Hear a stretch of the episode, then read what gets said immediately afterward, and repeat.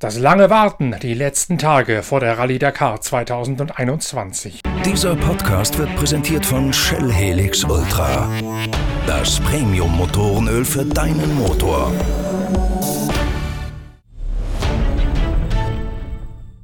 Die Reisewelle rollt. In mehreren Charterflügen reist der Tross der Rallye Dakar nach Jeddah, dem Startort vom größten Abenteuer des Motorsports. Wenn man einmal da ist, muss man sich zunächst einmal in ein Hotelzimmer in Einzelhaft begeben, danach einen Corona-Test machen, dann nochmal 24 Stunden warten, bis das Ergebnis des Covid-19-Schnelltests vorliegt. Und erst dann dürfen die Autofahrer, die Truckies, die Motorradfahrer, aber auch die Mechaniker und der ganze Begleittross ins Biwak rausgehen, Hand an die Maschinen legen, zur Dokumentenabnahme Aufnahme den Shakedown fahren, also die letzten Probefahrten und schließlich auch den ersten Prolog absolvieren. Am 26. und am 27. Dezember sind die meisten Akteure losgeflogen von Barcelona, von München, von Paris oder mit einem Zubringerflug nach Dubai und von dort dann mit einer Chartermaschine weiter nach Jeddah. Das war die Notlösung, die die Rallye-Veranstalter gemeinsam mit dem saudi-arabischen Sportministerium ausklamüsert haben, um die Rallye Dakar trotz des kurzfristigen Einreiseverbots Angebots für alle Ausländer ins Scheichtum im Nahen Osten doch noch zu retten. Wir unterhalten uns ja schon seit einigen Tagen mit Matthias Walkner, einem der großen Favoriten auf den Sieg in der Motorradwertung, und mit Heinz Kienigartner, dem ehemaligen Konditormeister aus dem Zillertal, der einst die Marke KTM in den Marathon-Rallye-Sport geführt hat. Wir sind immer noch zu Gast in der Motorhall in Mattichhofen, jenem interaktiven Museum von KTM, das ihr bereits als Kulisse in unserer Zeitschrift Pitwalk Ausgabe 53 nach der diesjährigen Rallye Dakar kennengelernt habt. Denn in eben jenem Heft 53 gab es schon ein großes Interview mit Matthias Wagner nach der Rallye, nach den Konsequenzen auf den tödlichen Unfall von Paulo Gonçalves und mit vielen anderen Details und Lehren aus der ersten Rallye Dakar in Saudi-Arabien. Mittlerweile sind wir mit Pitwalk fünf Hefte weiter, haben Heft 58 am Markt und Matthias Wagner ist gemeinsam mit Toby Price, seinem australischen Teamkollegen, auch dort einer der Hauptdarsteller in einer großen Hintergrundgeschichte, was die Faszination und die Herausforderung Herausforderung der Rallye Dakar für die echten Helden auf zwei Rädern ausmacht. Das Ganze könnt ihr ein bisschen stöbern und euch angucken auf der Internetseite pitwalk.de. Dort findet ihr im Shop jeweils die letzten Ausgaben und könnt gucken, was wir in Heft 58, dem Jubiläumsheft zum 10-jährigen Jubiläum gemacht haben und auch in Heft 53 bei unserem Gastspiel in der Motorhall von KTM in Mattighofen. Da sind wir jetzt wieder, allerdings nur digital zugeschaltet. Wegen Covid-19 können wir das Ganze nur per Videokonferenz machen. Walkner und Kinigartner stehen bereit zum dritten und letzten Teil unseres großen Christmas Talks, jetzt am inoffiziellen dritten Feiertag, mit der großen Vorschau auf die Rallye Dakar 2021.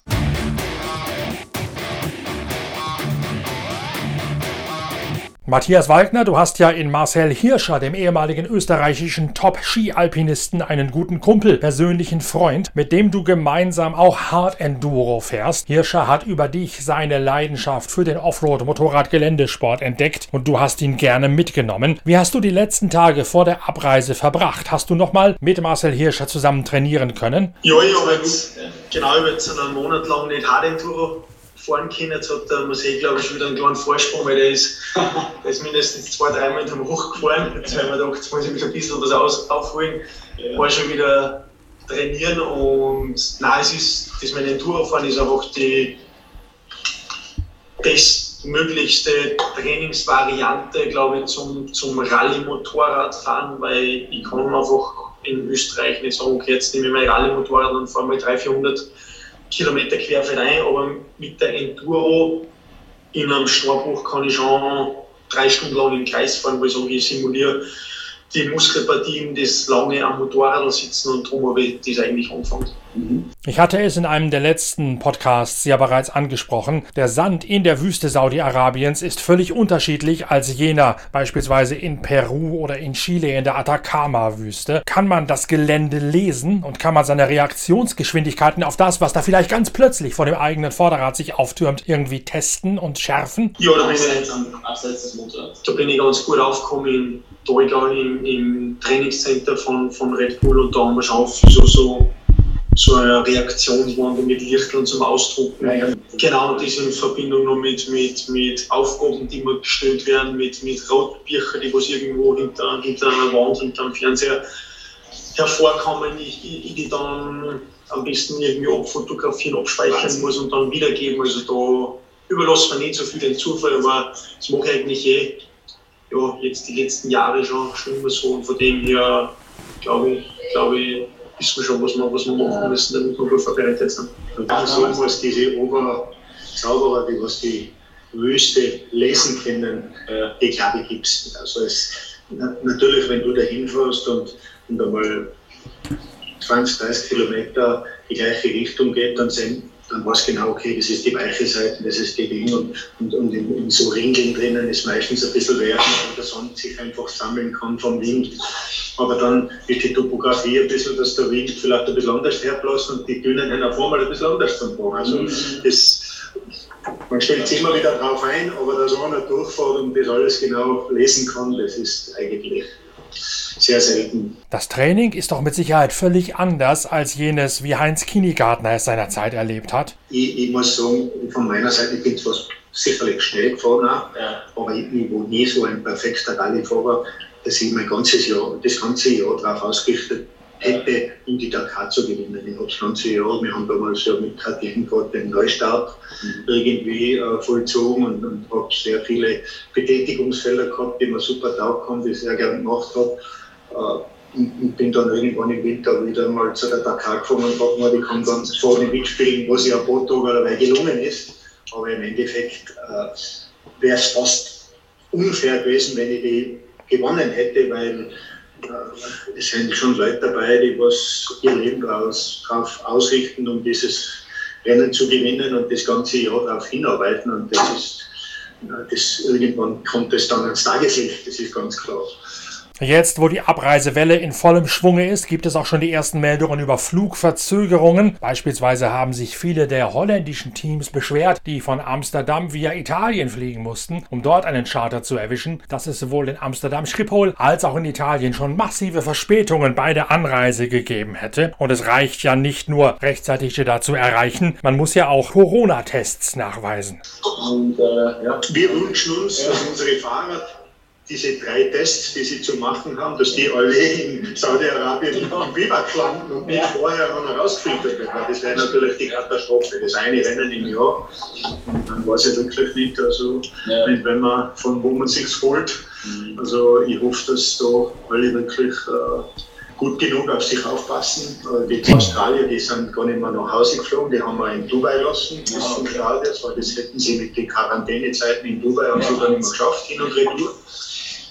Äh, und, und, dann seid es noch ihr zwei vom, vom KTM-Werksteam, der Sunderland und du, die in Europa jetzt sind und hoffentlich dementsprechend eben auf sich aufpassen. Wie lange ist eigentlich genau die Quarantäne, in die ihr euch in Saudi-Arabien begeben müsst, bevor ihr freigelassen werdet ins Biwak hinein? Und hast du, Matthias, Bedenken wegen der vielfach geäußerten Sportwashing-Aktion, also der politischen Lage in Saudi-Arabien und der Tatsache, dass die Saudis den Sport nutzen, um sich ein besseres Image umzuhängen? Ähm, Quarantäne, das ist immer ein bisschen anders da, das kriegt man bei uns auch mit, dass sich da relativ schnell mal was ändern kann. Der letzte Stand, glaube ich, war drei Tage, dass wir in Quarantäne sind.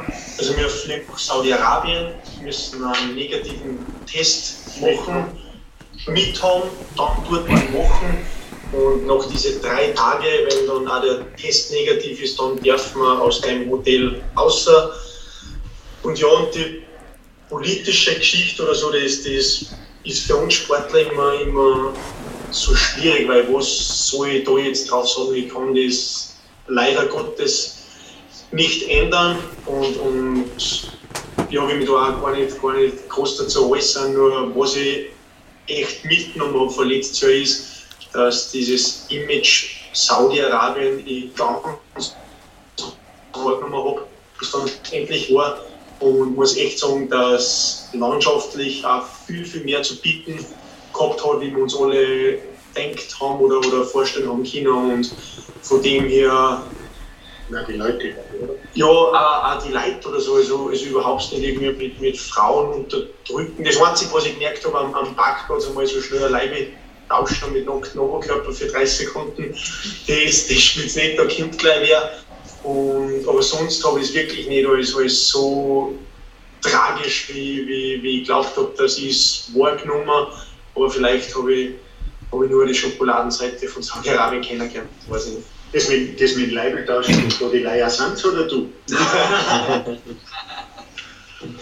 Super, danke. Jetzt sind alle wieder munter geworden, schaut's her. Wir haben schon einige Male darüber gesprochen, dass in diesem Jahr Airbag-Westen, Schutzwesten mit Luftpolstern obligatorisch sind für die Motorradfahrer. Hast du solche Airbag-Westen schon mal getragen? Gibt es da verschiedene Stufen von? Ja, wir haben es in Spanien einmal probiert, aber das war eine erste Version, da haben wir es einen Tag angehabt und das war halt dann wirklich noch ja, ein richtiger Prototyp, den haben wir dann wieder abgegeben und ich müsste normal diese Woche ähm, jetzt einen Grund für daheim zum Trainieren, aber das ist halt alles relativ schnell gegangen und so viel Neuland und wir werden da selber, glaube ich, noch ein bisschen was herumbasteln müssen und herumnähen, weil ja einfach die ganzen Erfahrungswerte fehlen. Aber ich muss echt sagen, es fühlt sich schon gut und sicher an, aber ein bisschen in der Bewegungsfreiheit oder so, glaube ich, muss man echt noch irgendeine Lösung finden, auch, dass dieser, dieser Plast, diese Plastikblase nicht, nicht so am Körper anliegt, aber das ist sicher speziell im Rallye-Sport, wo es mit wo man meistens mit hoher, hoher Geschwindigkeit stürzt, sicher die Zukunft. Wüsstest du, wie viele Fahrer bis jetzt bei solchen Rallyes schon mit Airbags gefahren sind? Aufzeichnungen nicht, aber ich kann mich erinnern, dass in etwa vor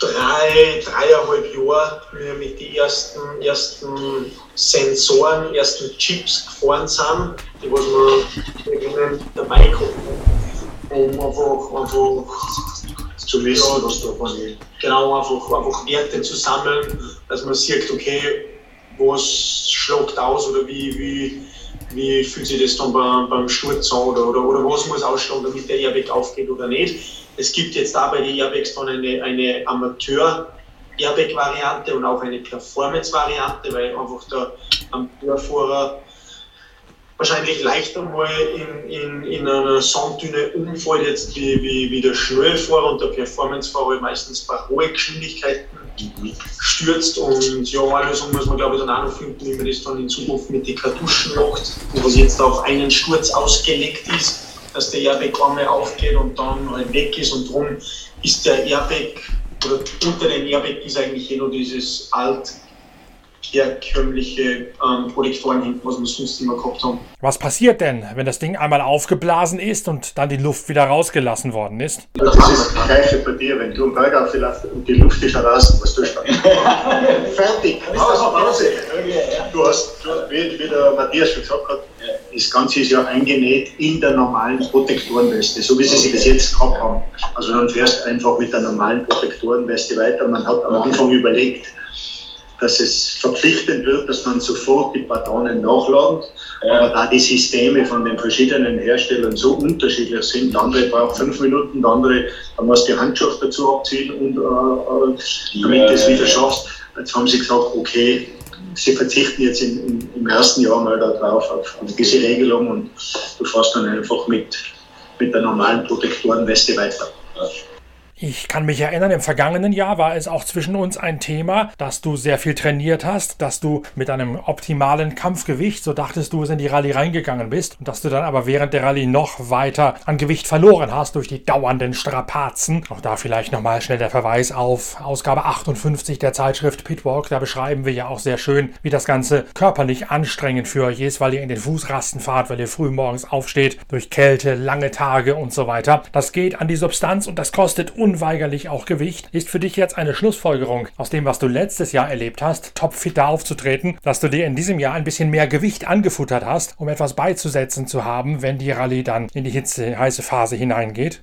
Es ist schwer zum sagen. Ich, ich glaube, dass man auch nicht so sagen kann, es gibt qualitativ hochwertige Muskeln und, und weniger hochwertige. Und genauso, glaube ich, ist es auch mit Fett.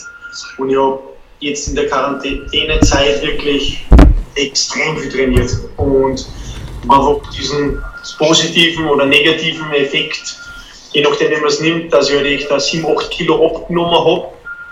Aber merke halt doch, dass ich mehr dahinter sein muss mit der, mit der ganzen Ernährung, dass ich regelmäßig was isst und, und, und nur Kohlenhydrate.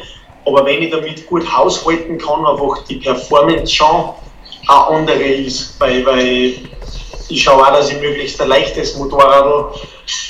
Und ich glaube, so ist es halt irgendwie wie beim Körper ein bisschen. Und, und fühle mich jetzt wirklich, ich habe mich jetzt ähm, bei 82 Kilo so eingependelt und habe es auch jetzt speziell in Dubai noch ein bisschen drauf ankommen lassen und da schon gemerkt, dass ich auch über, über, über so viele Fahrtage relativ gut funktioniere und das eine oder andere Kilo jetzt über Weihnachten zunehmen, glaube ich, ist weniger das Problem, aber, aber irgendwie, dass ich, dass ich sage, mit, mit Gewalt jetzt irgendwie zwei, drei Kilo auf zum, zum Essen oder zuzunehmen, das glaube ich, wäre fehl am Platz.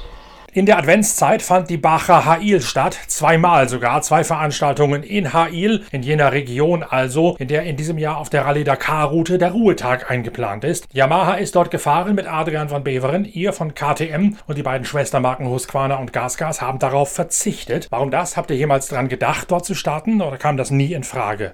Aber die Frage ist relativ einfach erklärt und, und wir haben das auch in Erwägung gezogen, dort mitzufahren, weil einfach das da ein Saudi-Arabien ist. Mhm. Aber es werden halt schlussendlich elf bis zwölf Reise- oder, oder Tage draufgegangen für 800 Kilometer an Roadbook fahren, wobei das Roadbook ein Bacher-Style war, das heißt, das ist ein bisschen mit GPs ein Pfeil nachfahren und für das, glaube ich, war der Aufwand und auch das Risiko mit der ganzen Reiserei und diese Strapazen so kurz vor der Dakar mehr gewesen, wie, wie schlussendlich der Nutzen draus ist. Und darum hat man gemeinsam entschieden, man, man macht ein längeres Training in Dubai. Mhm. Wir haben, wir haben länger darüber nachgedacht, weil das Heil, das ist zum Beispiel da, wo der, der Ruhetag ist. Ne? Mhm. Also es ist schon direkt auf Dakar. Ja, den Namen habe ich noch von letztem Jahr irgendwie. Äh, aber der Aufwand ja, hat jetzt nicht gerechtfertigt. Okay. Da, der fast keiner unserer Gegner haben wir gesagt, okay, wir verzichten drauf.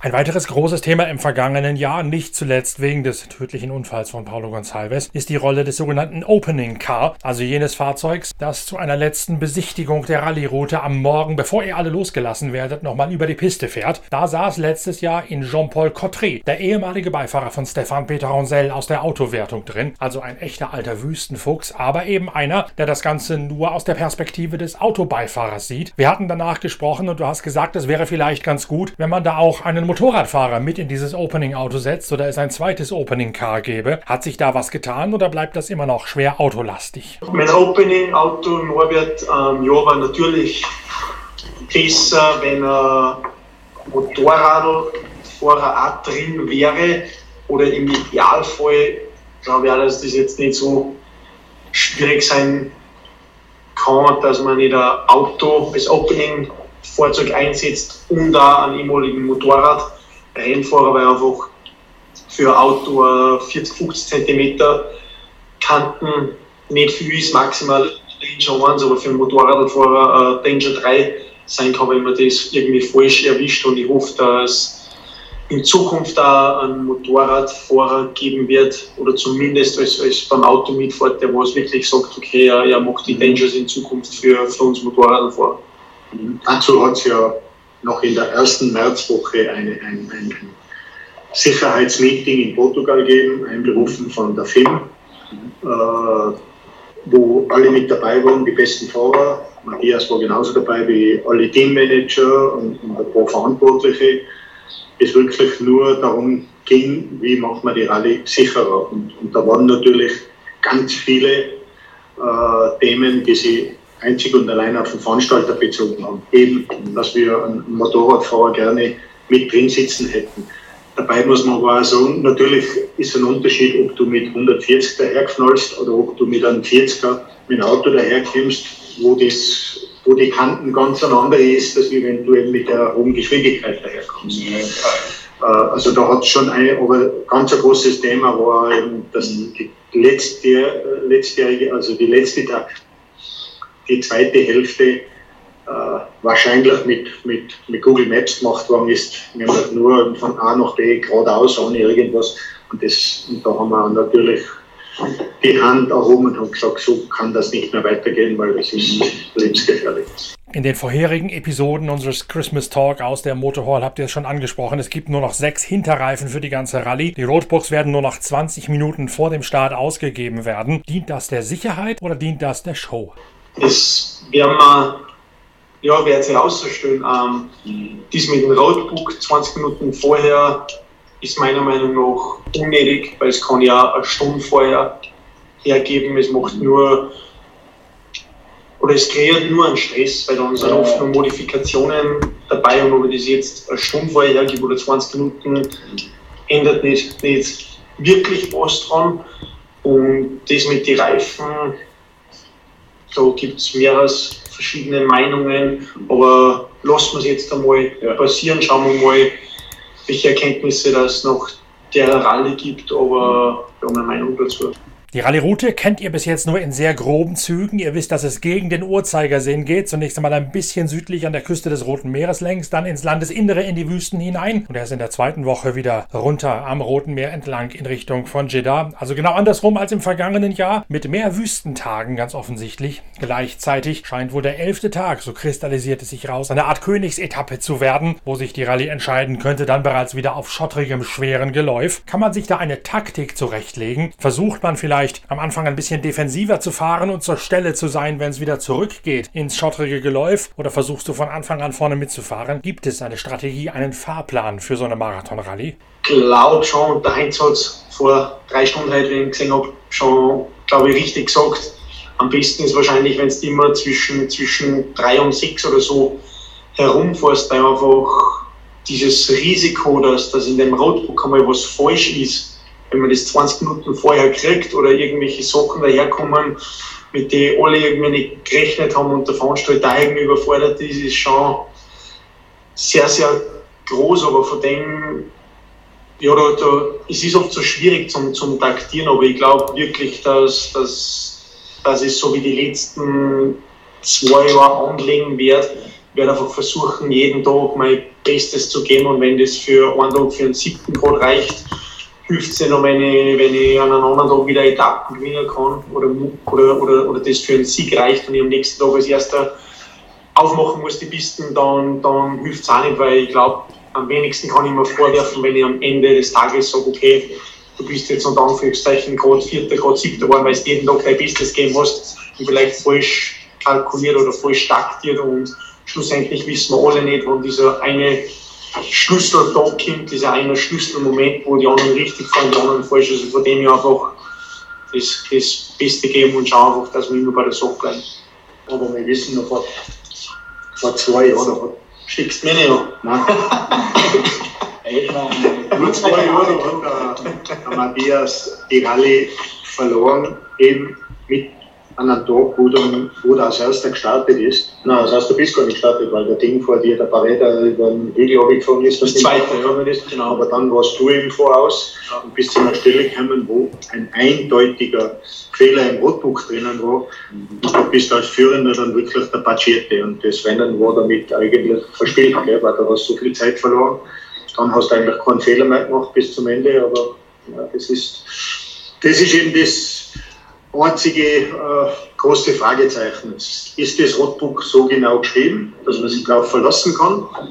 Oder ist, ist ein Lotteriespiel und dann, dann, dann ist es eben schon blöd. Also wenn dann das Roadbook gibt es erst 20 Minuten vor dem Start. Bleibt da überhaupt noch die Zeit, da reinzugucken? Das ist die Idee dabei wahrscheinlich, dass man einen gar keine Chance gibt. Natürlich auch die Werksteams, so wie wir die letzten Jahre, wir haben alle einen, einen sogenannten Mapman irgendwo sitzen gehabt, mhm. der man das Roadbook so schnell wie möglich durchgeschickt hat. Mhm. Und der hat dann über Google Maps geschaut, okay, das kann nur diese Piste sein. Und äh, die, in der Piste, dieser Piste passt auf, da kommt dieses oder jenes daher. Und bei der Kreuzung, hey, die stimmt gar nicht, weil da, da geht es gar nicht nach links um. Das, ist, das geht an einen Tal rein, wo kein Ausgang ist. Ja. Also das wird er ihm natürlich sagen. Ja. Und ja. das war auch die Idee dahinter. Wir haben alle gesagt, das kann ja nicht sein. Nur wer wieder am meisten Geld hat und am meisten Google Maps Man und so weiter und so fort hinter sich hat, kann das Rennen gewinnen. Das gehört vereinfacht und hoffentlich geht es mit, in Zukunft mit dem digitalen Rotbuch dann die richtige Richtung. Also es wäre schon wünschenswert. Habt ihr euer Team reduzieren müssen wegen Corona und hast du persönlich, Matthias, deine Weihnachtsfeiertage anders gestaltet, als du es ohne Corona gemacht hättest, um auf Nummer sicher zu gehen? Ähm, ja, Team kann man nicht wirklich verkehren, weil es vorne immer wirklich nur Leute mit, die es wirklich eine Berechtigung dort haben und die was einfach da wirklich unverzichtbar ist, wenn man braucht. Wir brauchen unseren Physio genauso wie unseren Motortechniker, wie unseren Mechaniker, wie unseren, unseren Vorwerkstechniker, der was, der was uns jeden Tag das, das Vorwerk wieder alles zusammen macht. Also von dem her ist man da sowieso immer als Team so klein gehalten, wie es, gerade geht, weil das einfach für Sachen vereinfacht. Und Weihnachten, ja, das, das typische am 25. bei der Oma sitzen und die Mama und Papa besuchen, wird es bei mir, glaube ich, nicht, nicht geben und nicht spielen. Das darf man dann mehr nachfeiern, weil ich einfach echt das, dieses Risiko, weil jeder sagt, okay, ich passe eh auf und habe eh nichts und, und schaue auf mich, aber schlussendlich, glaube ich, geht es oft schneller, wie man, wie man glaubt und ich würde einfach das jetzt in die zwei Wochen nicht, nicht riskieren, weil ich habe echt jetzt die letzte halbe, dreiviertel Jahr auf den einen Moment hintrainiert und da halte ich dann die zwei Wochen auch noch aus und Weihnachten einmal daheim mit der, mit der Freundin und Christbaum gemütlich, ohne Handy, kann ja auch mal schön sein, glaube ich. Und ich möchte dazu sagen, wir haben sie oben bei einer gehen und ich müssen meinen Test vorweisen. Ja. Negativ. Wie groß ist denn so ein Team?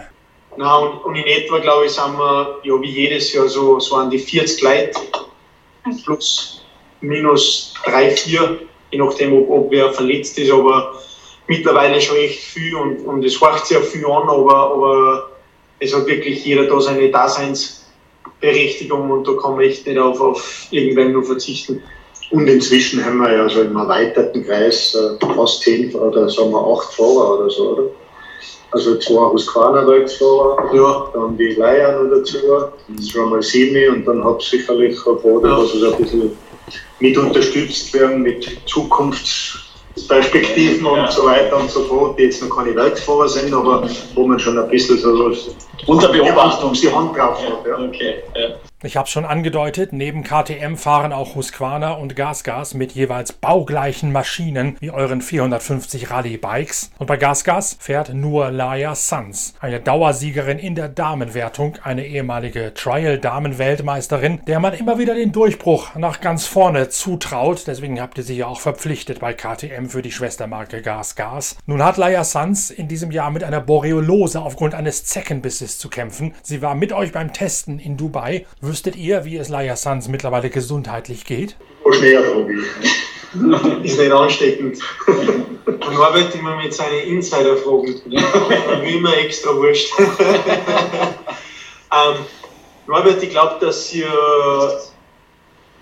nicht übertrieben gut geht, aber sie ist, glaube ich, froh, dass sie wieder fahren kann. Sie hat, muss ziemlich viele so Kuren machen, glaube ich, wo, wo ihr Antibiotika gespritzt wird. Aber sie war, glaube ich, froh, dass sie jetzt in Dubai fahren hat. China, ja, war natürlich noch ein bisschen geschlaucht, aber ist zuversichtlich an einer, einer, einer Dakar-Zielankunft, glaube ich. Also die Leier habt ihr jetzt da mitgenommen, trotz Gasgas, ja, auch äh, in der Familie, die erweiterte Familie, aber mit äh, Husqvarna, die sind nicht drunten gewesen, die sind in Südamerika drin, oder? Die Husqvarna war einfach dabei Woche dabei und sind dann heimgeflogen und haben die zweite Woche praktisch selber in Südamerika trainiert, wo wir auch noch unten waren.